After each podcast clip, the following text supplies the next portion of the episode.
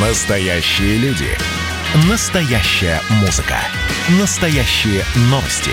Радио «Комсомольская правда». Радио про настоящее.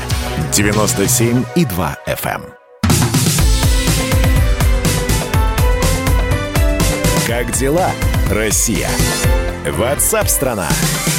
А мы снова про повышение цен э, на товары, на продукты в частности. И более того, будем сейчас вспоминать такое слегка подзабытое слово «дефицит». Ну, во-первых, в России продолжают расти цены на овощи. На минувшей неделе картофель подорожал почти на 2,5%, капуста почти на 1%, а также выросли цены на репчатый лук, морковь, яблоки, помидоры и огурцы. Такие данные приводит Росстат и при этом есть объяснение, ну, объяснение от тех людей, которые занимаются торговлей овощами и фруктами. Это сезонное. Ну, дескать, зима в самом разгаре, свежие овощи и фрукты поставки только из-за рубежа.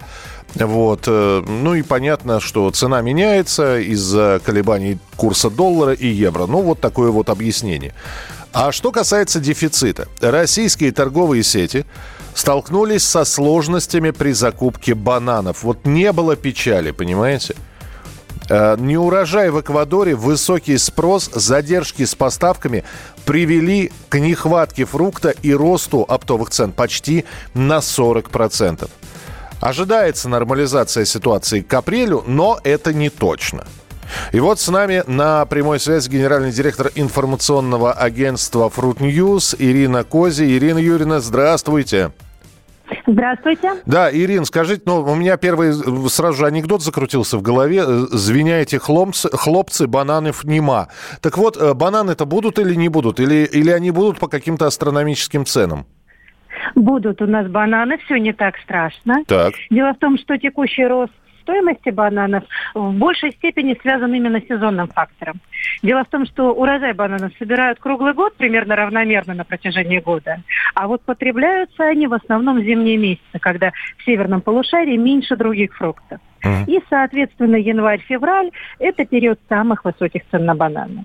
Ну, а сейчас на наш рынок еще давит э, существенно снизившийся курс рубля, который действует уже на протяжении полугода, но тем не менее, да, вот самый пик цен на бананы плюс э, удешевление рубля пришлось именно на этот период. И потребители в магазинах заметили, как подорожали бананы. Ну, собственно, как и другая продукция, как вы уже отметили. А подорожали действительно на 40%? То есть, э, ну, я, я просто, я давно их не покупал. Я, знаете, не, не, не очень большой любитель.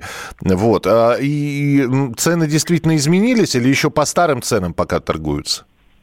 Цены действительно изменились, и это, опять же, нормальная ситуация. Другой вопрос, что э, 40%, мне кажется, немножко все-таки завышенная оценка, но точной статистики пока у нас нет. То есть это должно пройти какое-то время, пока пройдет мониторинг, можно будет сравнивать год к году.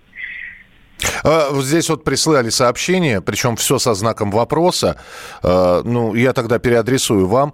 Не было в прошлом году так- таких цен на овощи и фрукты. Причем тут сезонность? Вы неправильную информацию выдаете народу и тоже со знаком вопроса. Вы у нас спрашиваете правильную или неправильную? А, Ирина, объясните, пожалуйста, почему вот цены так различаются прошлогодние и года нынешнего? Открываем курс рубля, сравниваем курс по отношению к доллару и евро. Среднее изменение примерно 20% по отношению к аналогичному периоду прошлого года. Соответственно, все это мы видим в ценах импортной продукции. Ну, плюс к тому же еще, если мы сравниваем, опять же, начало 2020 года и наш 2021 год, э, на рынок влияет ситуация, связанная с пандемией и всеми ограничениями, которые с этим связаны. То есть у нас все-таки удорожали перевозки из-за этого. У нас э, на все предприятия производственные э, накладываются дополнительные расходы, связанные с обеспечением эпидемиологической безопасности сотрудников. Все это мы тоже, конечно же, видим в стоимости продукции. А вот вы говорите про импорт. Э, Я понимаю, те же самые бананы, ну, не растут у нас. Но ведь когда э, нам говорят о том, что картофель подорожал на 2,5%, я знаю, что есть египетская картошка, израильская картошка у нас продается, но все-таки в большей степени отечественного производства. Капуста, репчатый лук, морковь. Ну, неужели это все импорт? Для картофеля ситуация несколько иная. Дело в том, что основной объем картофеля на российском рынке – это картофель российский. Э, импорт составляет от 5 до 10 процентов. То есть там небольшие очень объемы. Угу. С чем связан рост цен? Ну, примерно та же ситуация, допустим, касается той же капусты, моркови э, и прочих овощей борщевого набора, как мы про них обычно говорим. С чем связан рост цен? Вот смотрите, урожай собрали в сентябре-октябре. Его заложили на хранение. В октябре он, конечно же, продавался непосредственно с поля по самой низкой возможной цене вообще на рынке. Сейчас картофель лежит в хранилище. Э, производитель должен окупать затраты на строительство этого хранилища, затраты на электроэнергию, а ведь это капает буквально каждый день. И, соответственно, по мере хранения тот же картофель у нас постепенно дорожает, дорожает и дорожает. То есть самая низкая цена в октябре, а потом до начала нового сезона рост цен, как правило, продолжается понемногу на протяжении всего года. То есть та самая сезонность, про которую мы и говорим. Да, да, да. В принципе, похожая ситуация, например, с томатами и огурцами, но здесь сезон чуть-чуть по-другому работает. А, если мы говорим об этой продукции тепличного производства, именно она в основном присутствует в розничных сетях из российского ассортимента, то э, дороже всего выращивать овощи э, в нашей стране, это, конечно же, зимний период. Нужно больше отапливать, и более того, нужно досвечивать. Нашего короткого светового дня, как правило, не хватает для того, чтобы вызревали вкусные сладкие овощи. И, соответственно, именно в, в январе и феврале у производителей тепличных самые высокие затраты электроэнергии или газа и самые высокие отпускные цены на их продукцию. Ну, очень хочется, чтобы мы с вами весной в эфире встретились, Ирина Юрьевна, и как начали бы говорить, вы посмотрите, как цены упали. Очень хочу на это надеяться. Спасибо вам большое, что были с нами в прямом эфире. Генеральный директор информационного агентства Fruit News Ирина Козий. Ну, не знаю, удовлетворили вас э, объяснения Ирины Юрьевны. Э, вот прямо россияне переживают из-за цен на бананы. Вы про цены на бензин и коммуналку, пожалуйста. Да, пожалуйста, мы говорили про, и про цены на бензин, и про цены на коммуналку, и будем говорить. Э, так что, ну, я... Только вы уж поймите, да, мы по первому вашему зову не можем очень быстро перестраиваться. А я вот не хочу слушать про бананы, хочу про коммуналку. Будет что сказать про коммуналку, обязательно скажем. Э, так, хоть хоть сто лет не родит бананы, голода не будет. Ну да, ну я понимаю, что бананы это не предмет первой необходимости.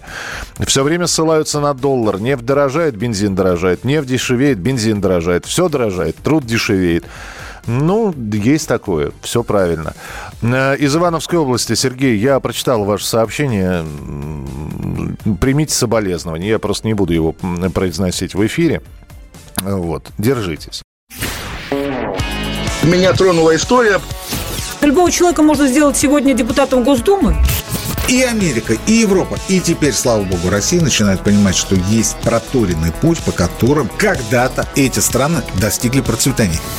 Теперь, видимо, некоторое количество обремененных деньгами людей ломанется заниматься русским виноделием. Это очень хорошо. Надеюсь, что сегодня чарки будут полны. Предчувствие перемен. На радио «Комсомольская правда».